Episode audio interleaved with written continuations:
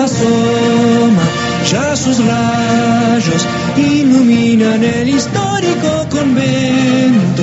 Tras los muros, sordo ruido, oírse deja de corceles y de acero. Son las huestes que prepara San Martín para luchar en San Lorenzo. El clarín estridente sonó y la voz del gran jefe a la carga ordenó. La, música la conocés, la letra también la y la voz es la de Abel Pintos en un trabajo muy reciente, en una creación realmente muy reciente de canciones patrias. Algo más hablaremos en la voz de este cantor popular, son un logro todas. No hemos escuchado todísimas, he escuchado muchas, entre otras esta. Esta es la clásica marcha de San Lorenzo que forma parte de un repertorio popular, digamos, y que cuando digo que San Martín es un héroe unánime, la expresión casi no está bien puesta y la puse yo, o sea que puedo rectificarla rápidamente y decirte. Quiero decir que es un héroe por unanimidad, que es un prócer por unanimidad de los argentinos. Los argentinos, distintas versiones, distintas posiciones políticas e historicistas, en general tenemos por la parte baja dos Olimpos, ¿no? Dos, dos montes donde tenemos nuestras celebridades, las personas que, que, que, que apreciamos, la visión de que hay líneas históricas que tienen un grado de continuidad a pesar del tiempo, ¿no? Es decir, que Mitre, Roca, Sarmiento habría que ver, Sarmiento va para varios, pero ponele Mitre, Roca, Sarmiento, los conservadores del 30, la revolución libertadora, el macrismo, son una línea, a veces ciertas versiones del radicalismo, y que Rosas, Perón, Dorrego, el quinerismo, son otra línea histórica y que entre ellas hay lazos vasos comunicantes muy cercanos y demás. Y en general no hay muchos próceres. Sarmiento tal vez es un caso bisagra, te lo dejo entre pero hay, no hay muchos próceres que sean venerados por todos.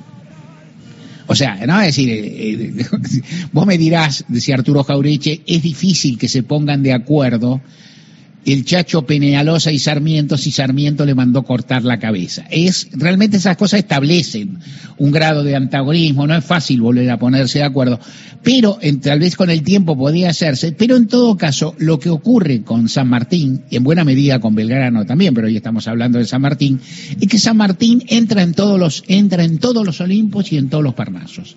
Es el prócer de todo, por un lado o por otro. Es una figura valorada, porque luchó por la independencia nacional, luchó con los colores patrios en su momento, por primera vez, se eh, viajó, eh, llevó las insignias revolucionarias. Él no era exactamente un revolucionario, era más bien un independientista y un patriota, ¿no? Tampoco me quiero poner a decir cosas muy pretenciosas. Ahora seguramente voy a hablar con alguien que sabe más. Pero, de cualquier forma, algo hubo, algo hubo. O sea, el, el general San Martín viajó, recorrió, llevó su idea de la libertad, que era la de, de, muchos argentinos incipientes, digámoslo, por el mundo, y en un momento en función de las luchas civiles que no le daban o no le dejaban un lugar, en un momento decidió exiliarse. Ese exilio, que signa mucho también, que signa cartografía, que signa imagen, que signa ese cuadro célebre del San Martín Viejo, que está recordando sus batallas y que también tengo acá icónico al costado de donde estoy con el micrófono de la radio pública, ha servido, ha valido, entre otras cosas, para que tenga una reputación amplísima. Yo te he contado también, y esto es bueno, también algunos pueden decir San Martín no se alineó con Rosas y los otros dicen San Martín le donó su sable a Rosas y se ofreció inclusive con toda modestia a defender la patria frente al asedio y el bloqueo de las grandes potencias de la época.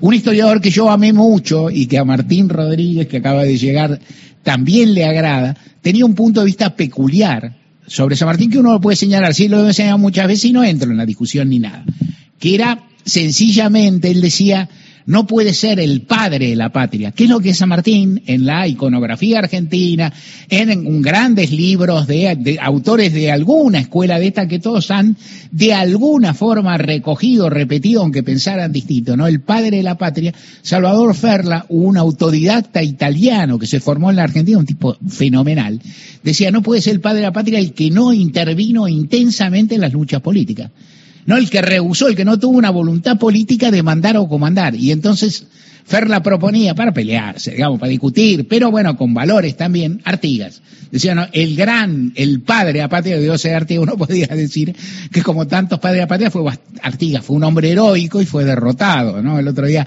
veía uno, un cruce de chats con algunos conocidos y uno decía, con la verdad no ofendo ni temo, Artigas, si quería intervenir en una discusión. Y yo le dije, pero Artigas lo rajaron.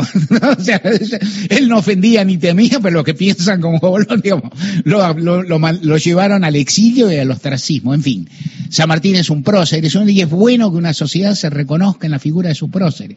Es bueno que una sociedad ame a sus símbolos. Es bueno que un país y una nación se encuentre con su bandera y con sus pertenencias. Vengo y termino con esto porque tenemos un invitado que es un anfitrión acá ya con nosotros. Es bueno, hace poco juraron, juraron o prometieron a la bandera dos de mis nietos, los más grandecitos. Es bello, yo vengo de una tradición que a veces recelaba de ideas de la patria, la nación, la bandera, esas cosas porque se fueran por ahí muy pegados a un pensamiento militarista, cosa por lo que nosotros teníamos continuos rechazos.